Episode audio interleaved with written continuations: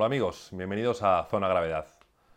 Cuando tomamos una curva, nuestra carrilana sigue una trayectoria. La fuerza centrífuga, o centrípeta según se mire, intenta expulsarnos de esa trayectoria hacia el exterior de la curva. Y las ruedas de nuestra carrilana nos dan una fuerza lateral, por el rozamiento de los neumáticos con el suelo, que es la que nos mantiene en esa trayectoria. Esa fuerza centrífuga es más grande cuanto más pequeño es el radio de la curva. Una curva con un radio pequeño es lo que entendemos como una curva cerrada. Vamos a tomar como ejemplo la horquilla de una de las pruebas de la Copa FDI 2013, celebrada en Laredo, en Cantabria. Se trata de una curva a izquierdas, eh, prácticamente una horquilla, un poco menos de 180 grados. Nosotros podríamos tomar esta curva de varias maneras. Por ejemplo, imagínate que sigamos siempre la línea del interior de la curva, el arcén interior. Esto tiene una ventaja, que es el recorrido más corto es el que nosotros seguiríamos si fuésemos andando para ahorrar camino. ¿Cuál es el inconveniente? Que al ser la trayectoria con el radio más pequeño posible, es la que menos velocidad podremos tomar antes de que nos derrapen las ruedas, antes de perder el control de la carrilana. El radio de la trayectoria simplemente es, si en esta trayectoria superponemos un círculo encima, el radio de esa circunferencia.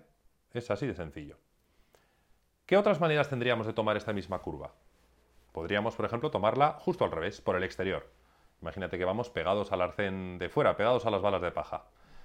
Tiene una ventaja, estamos tomando un radio mayor, estamos aprovechando la anchura de la carretera y añadiéndola al, radio de nuestra trayectoria, con lo cual, según esto, podríamos circular a una velocidad mayor, y es verdad. También tiene el inconveniente de que recorremos más metros. ¿Hay alguna manera para trazar esta curva con un radio todavía mayor al de la parte exterior? Pues sí, es lo que nosotros mm, intuitivamente conocemos como una trazada. Básicamente consiste en tomar el exterior de la curva al inicio, buscar el punto interior en el centro de la curva y volver a buscar el exterior en la salida. Si os dais cuenta, en la trayectoria morada que indicamos en el diagrama, si la comparamos con, con la trazada interior y la trazada exterior, en azul y en rojo, nos damos cuenta que la trazada morada, esta trazada de radio máximo, comienza un poco antes.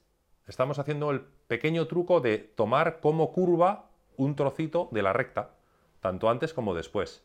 Y este pequeño truco es el que nos permite hacer un radio más grande que incluso el radio exterior de la curva.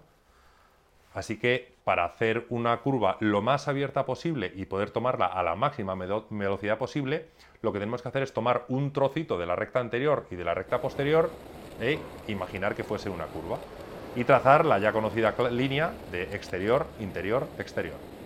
Venga, hasta pronto.